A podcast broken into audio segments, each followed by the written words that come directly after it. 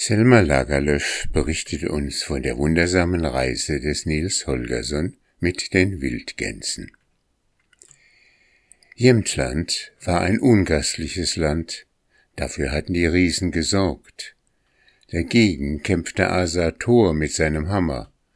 Aber Weiberlist ist selbst für einen Asen nicht zu schlagen.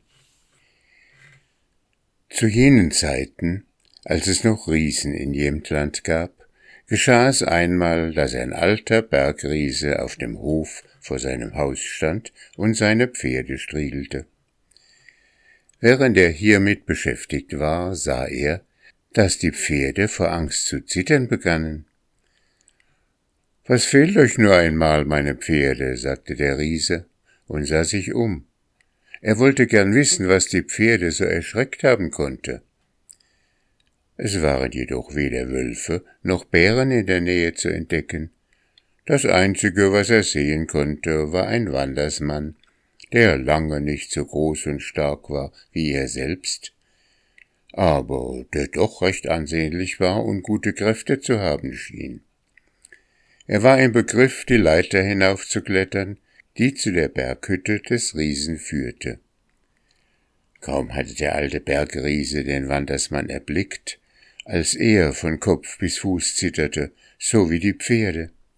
Er ließ sich nicht die Zeit, seine Arbeit zu vollenden, sondern eilte in die gute Stube zu dem Riesenweib, das da saß und Werk auf einer Handspindel spann.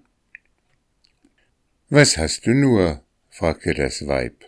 Du bist ja so bleich wie ein Schneeberg. Hm, sollte ich nicht bleich sein, entgegnete der Riese, da kommt ein Wandersmann unten vom Weg herauf, und ich bin ebenso sicher, dass es Asator ist, wie du mein Weib bist. Hm, das ist gerade kein willkommener Besuch, meinte das Weib. Kannst du seine Augen nicht verhexen, so dass er den ganzen Hof für einen Berg hält und an unserer Tür vorübergeht? Jetzt ist es zu spät, das Zaubermittel anzuwenden, sagte der Riese. Ich kann hören, dass er die Pforte öffnet und den Hof betritt. Dann will ich dir raten, dass du dich verborgen hältst, so dass ich ihn allein in Empfang nehmen kann, sagte das Riesenweib schnell. Ich will mein Bestes tun, dass er so schnell nicht wiederkommt.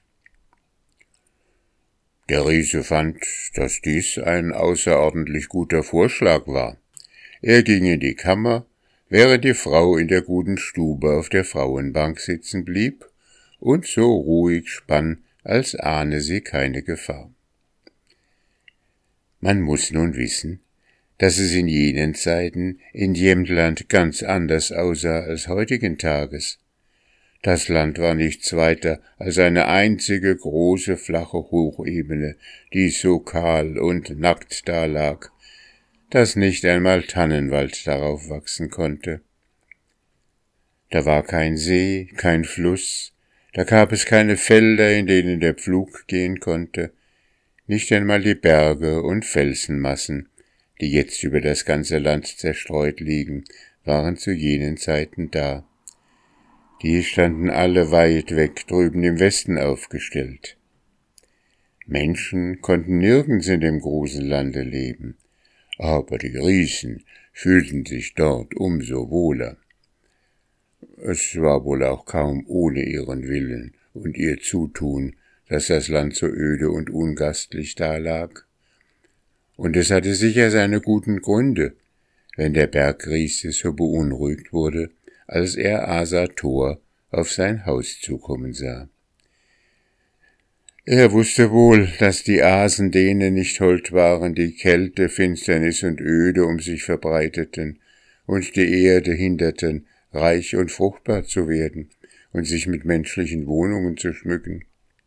Das Riesenweib brauchte nicht lange zu warten, denn draußen vor dem Hause ertönten feste Schritte, und der Wanderer, den der Riese auf dem Weg gesehen hatte, riss die Tür auf und trat in die Stube. Der Fremde blieb nicht an der Tür stehen, wie die umherziehenden Leute zu tun pflegten, sondern er ging geradewegs auf die Frau zu, die im Innern der Stube an der Giebelwand saß. Es begab sich hierbei so, dass, als er glaubte, er sei ein gutes Stück gegangen, er nicht weiter als ein paar Schritte von der Tür entfernt war und noch eine lange Strecke bis zu der Feuerstätte hatte, die mitten in der Stube lag. Er machte längere Schritte, aber als er eine Weile gegangen war, wollte es ihm scheinen, als sei das Riesenweib und die Feuerstätte noch weiter von ihm entfernt als bei seinem Eintritt in die Stube. Anfangs war ihm das Haus gar nicht groß vorgekommen. Als er endlich bis an die Feuerstätte gelangt war, wurde es ihm so recht klar, wie ansehnlich es war, denn da war er so müde, dass er sich auf seinen Stab stützen musste, um auszuruhen.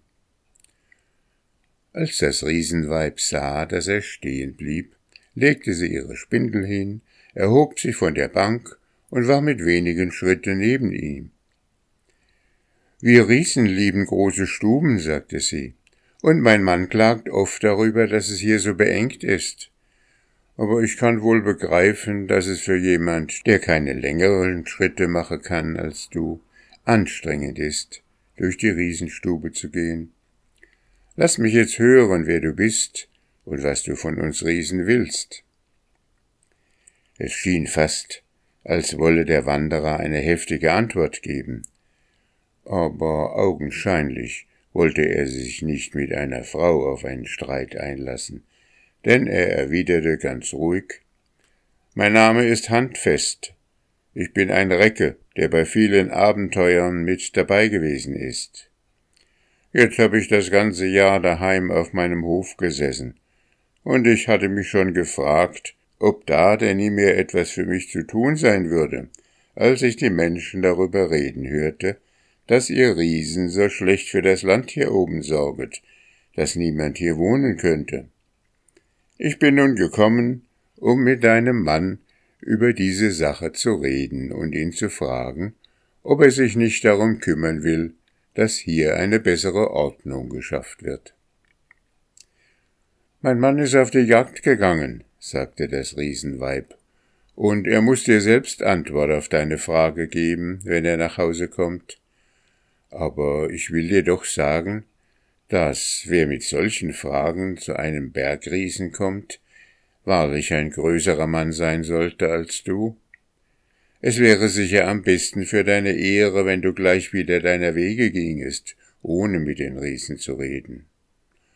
Nein, jetzt wo ich einmal gekommen bin, will ich auch auf ihn warten, sagte der Mann, der sich Handfest nannte. Ich habe dir nach bestem Wissen geraten, entgegnete die Frau des Hauses. Du kannst jetzt tun, was du willst. Setze dich hier auf die Bank, dann will ich dir einen Willkommendrunk holen. Das Riesenweib nahm nun ein gewaltiges Methorn und ging damit in den hintersten Winkel der Stube, wo das Metfass lag. Auch das erschien dem Gast nicht besonders groß. Aber als das Weib den Spund herauszog, stürzte der Met mit einem Brausen in das Methorn, als sei ein ganzer Wasserfall in die Stube gekommen. Das Horn war bald gefüllt. Aber als nun das Weib den Spund wieder in die Tonne stecken wollte, gelang ihr das nicht. Der Met brauste mit großer Kraft heraus, riß ihr den Spund aus der Hand und strömte auf den Estrich. Das Riesenweib machte abermals einen Versuch, den Zapfen einzustecken, aber es misslang ihr wieder. Da rief sie den Fremden zu Hilfe. Siehst du nicht, dass mir der Met ausläuft, handfest? Komm doch her und steck den Spund in die Tonne hinein. Der Gast eilte sofort zu Hilfe, er nahm den Spund und versuchte, ihn in das Spundloch hineinzuzwingen, aber der Met riß ihn wieder heraus, schleuderte ihn weit weg und überschwemmte den Estrich. Handfest versuchte es einmal über das andere, aber es wollte ihm nicht gelingen, und er warf den Spund weg. Der ganze Fußboden war jetzt voller Met, und damit man doch wenigstens in der Stube sein könne, zog der Fremde tiefe Furchen, in denen der Met fließen konnte. Er bildete Wege für den Met in dem harten Felsengrund, so wie die Kinder im Frühling Wege für das Schneewasser in den Sand ziehen. Und da und dort stampfte er mit dem Fuß tiefe Löcher, in denen sich die Flüssigkeit ansammeln konnte. Das Riesenweib stand währenddessen ruhig da und sah zu. Und hätte der Gast zu ihr aufgesehen, so würde er entdeckt haben, dass sie der Arbeit mit Staunen und Entsetzen zusah. Als er aber endlich fertig war, sagte sie spöttisch, Hab Dank an Fest. Ich sehe, du tust, was du kannst. Mein Mann hilft mir sonst, den Spund wieder hineinzustecken. Aber man kann ja nicht verlangen, dass alle so stark sind wie er. Wenn du nicht imstande dazu bist, meine ich, wäre es am besten, wenn du gleich deiner Wege gingest. Ich gehe nicht, ehe ich mein Anliegen vorgebracht habe, sagte der Fremde. Aber er sah beschämt und niedergeschlagen aus. Dann setz dich auf die Bank da, sagte das Weib. Ich will den Kessel aufs Feuer setzen und dir eine Grütze kochen. Das tat die Hausfrau. Als aber die Grütze fast fertig war, wandte sie sich nach dem Gast um. Ich sehe eben, dass ich fast kein Mehl mehr habe, so dass ich die Grütze nicht dick genug bekommen kann. Glaubst du, dass du Kräfte genug hast, die Mühle zu drehen, die neben dir steht? Nur ein paar Mal herum. Es ist noch Korn zwischen den Steinen. Aber du musst deine ganze Kraft dran setzen, denn die Mühle geht nicht leicht. Der Gast ließ sich nicht lange bitten, sondern versuchte, die Handmühle zu drehen. Er fand nicht, dass sie besonders groß war, als er aber den Griff erfasste und den Stein rundherum drehen wollte, ging sie schwer, dass er sie nicht bewegen konnte. Er musste alle Kräfte anspannen und war doch nicht imstande, die Mühle mehr als einmal herumzudrehen. Das Riesenweib sah ihn stumm und staunend zu, während er arbeitete. Als er aber die Mühle losließ, sagte sie, ich bin ja freilich an bessere Hilfe von meinem Manne gewöhnt, wenn die Mühle schwer geht. Aber niemand kann von dir verlangen, dass du mehr tust, als wozu deine Kräfte ausreichen. Kannst du jetzt aber nicht einsehen, dass es am besten für dich wäre, wenn du vermiedest, mit dem zusammenzutreffen, der so viel wie er will auf dieser Mühle malen kann. Ich glaube, dass ich trotzdem auf ihn warten will, sagte Handfest, ganz still und sanftmütig. Ja, dann setz dich ruhig auf die Bank da, während ich dir ein gutes Bett bereite, sagte das Riesenweib, denn du wirst wohl die Nacht über hier bleiben müssen. Sie richtete ein Bett mit vielen Kissen und Pfählen her und wünschte dem Gast gute Nacht. Ich fürchte, du wirst das Bett ziemlich hart finden, sagte sie, aber mein Gatte liegt jede Nacht auf einem solchen Lager. Als sich Handfest nun in dem Bett ausstrecken wollte, spürte er so viele Unebenheiten und Vertiefungen unter sich, dass an Schlaf nicht zu denken war. Er drehte und wendete sich und konnte keine Ruhe finden. Schließlich warf er alle Kissen aus dem Bett, den Pfühl hierhin, ein Federbett dorthin, und dann schlief er ruhig bis zum Morgen. Als die Sonne aber durch das Dach der Hütte schien, stand er auf und verließ das Haus des Riesen. Er ging über den Hofplatz und durch die Pforte, die er hinter sich schloss. Im selben Augenblick stand das Riesenweib neben ihm. Ich sehe, du hast die Absicht, von dannen zu gehen, handfest, sagte sie. Das ist doch sicher das Klügste, was du tun kannst. Wenn dein Mann in einem solchen Bett schlafen kann, wie du es mir für diese Nacht bereitet hast, entgegnete Handfest mürrisch, so liegt mir nichts daran, mit ihm zusammenzutreffen. Er muss ein Mann von Eisen sein, den niemand zu überwinden vermag. Das Riesenweib stand an der Pforte gelehnt da. Jetzt, wo du von meinem Hof herunter bist, handfest, sagte sie, will ich dir doch sagen, dass deine Reise zu uns Riesen hinauf nicht so ganz unehrenvoll gewesen ist, wie du selbst zu glauben scheinst. Es war nicht zu verwundern, dass du den Weg durch unsere Stube so lang fandest, denn du musstest über die ganze Hochebene, die Jämtland genannt wird, gehen. Auch war es nicht zu verwundern, dass es dir schwer wurde, den Spund in die Tonne zu stecken, denn all das Wasser, das aus den Schneebergen herabgebraust kommt, strömte dir entgegen. Und als du das Wasser über unseren Estrich hinleitest, schufst du Furchen und Vertiefungen, die jetzt zu Flüssen und Seen geworden sind. Es war auch kein geringerer Beweis von deiner Kraft, den du liefertest, als du die Mühle einmal herumdrehst.